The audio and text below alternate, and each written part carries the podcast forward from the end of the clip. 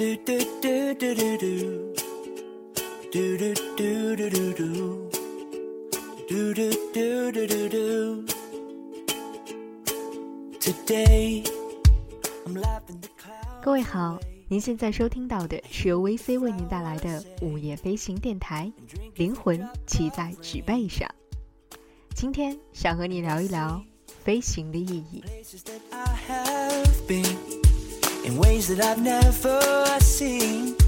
My side of the grass is green.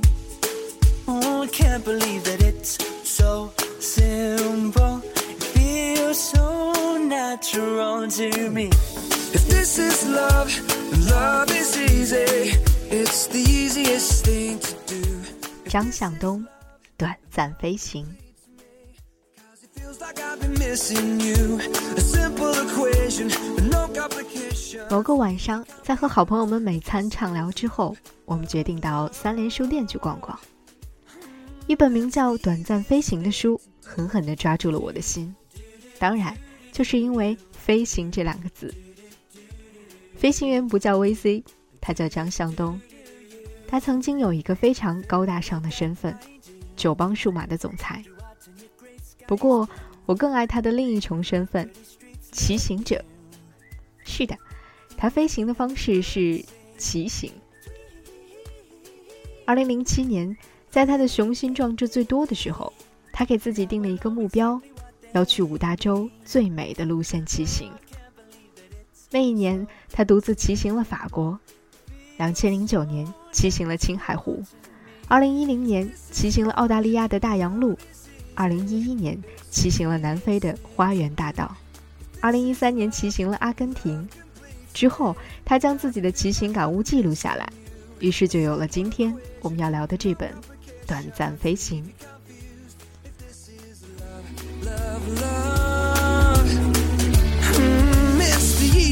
Thing to Do,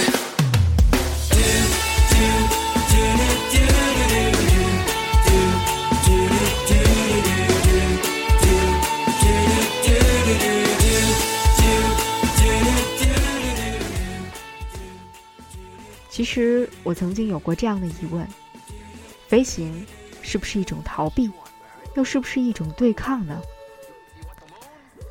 在经过一段时间的思考之后，我的答案是否定的。原因呢？不妨借用张向东的话来回答：每日漫长的公路，让骑行的人逐渐安静下来。没有人认识你，即使和你最亲密的人，也都远在几千几万公里之外。没有了身份，摆脱了联系，忘掉了工作，就连你的名字和你都没有了关系。你什么都不是，就是一个在骑车的人。你只有一辆自行车，一个背囊，一个水壶，和没有尽头的公路。这是你在此时此刻的世界上拥有的全部。你终于变成了自己，完完全全的自己。你学会与自己相处，学会回答那些没有答案的问题。再往后，那个和你并肩而行的人，与你合二为一，就像习惯飞翔的鹰，适应了自己。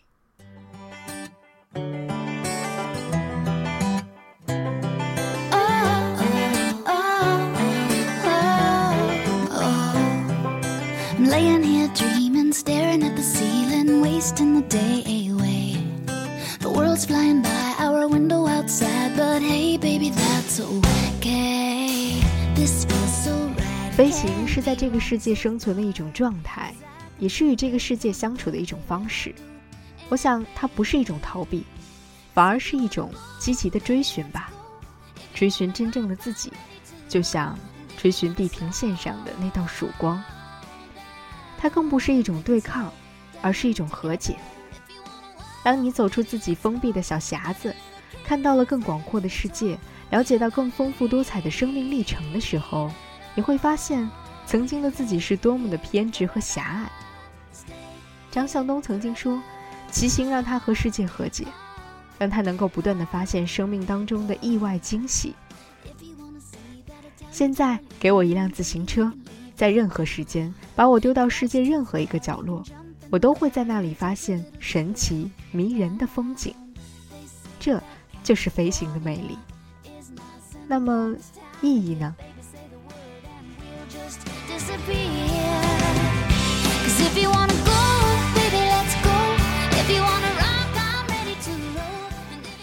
骑行对我来说，从来不是一件可有可无的消遣，它和去创办一家改变人们生活方式的公司一样重要，它和生养几个孩子陪他们长大也一样重要。世界这么辽远，地球这么广阔，为什么要把自己困在一个小小的天地里？至少，我们可以暂时的摆脱因循将至的日常生活中难以改变的种种自私的安逸。种种陋习和居欲，至少我们可以不用忙着看上去更正常，这难道不就是最大的意义吗？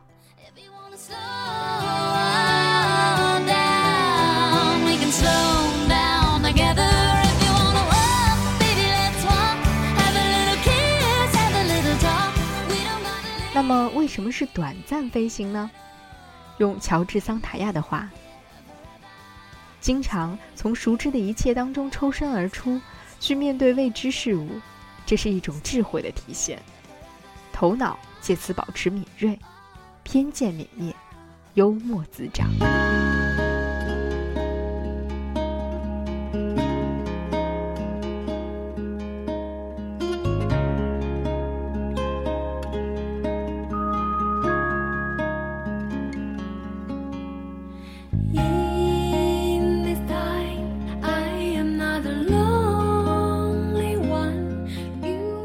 对于大多数人来说，我们需要通过每天八小时甚至更长时间的工作来满足自己对于日常生活和物质的需求，所以我们无法长时间的飞行不止。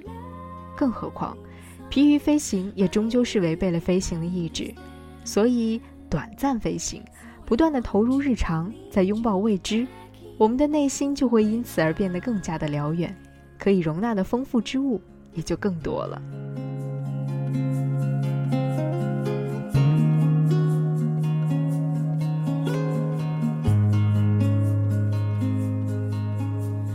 随寂寞远行在一段对张向东的采访当中，我看到他曾经这样说过：“在最该飞翔的时候，我却保持了爬行的姿态，以可耻的方式度过，错过了最该出发的时辰。我不可能拥有完美的旅行的上半部分了，但我可以拥有后一半。对于这一点，我倒并不是非常的认同。在我的心中，飞行是没有最佳时刻的，或者说。”最佳的时刻，就是你选择起飞的那一刻。暮色轻轻拥抱着大地，河流漫步山野多轻易。你听那远处牧歌阵阵轻松，泥土轻轻吐露着，不停驻留在身旁。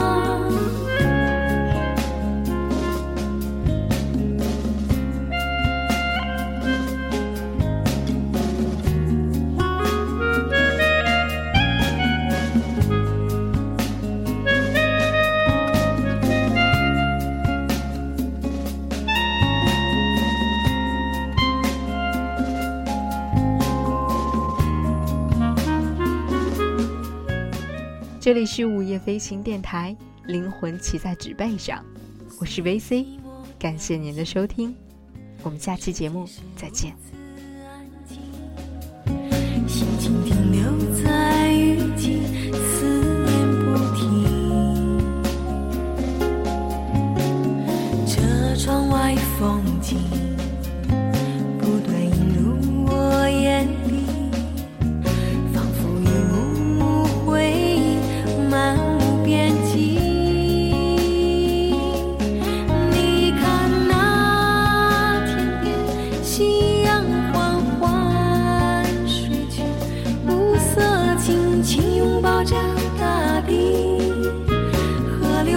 山也多情意。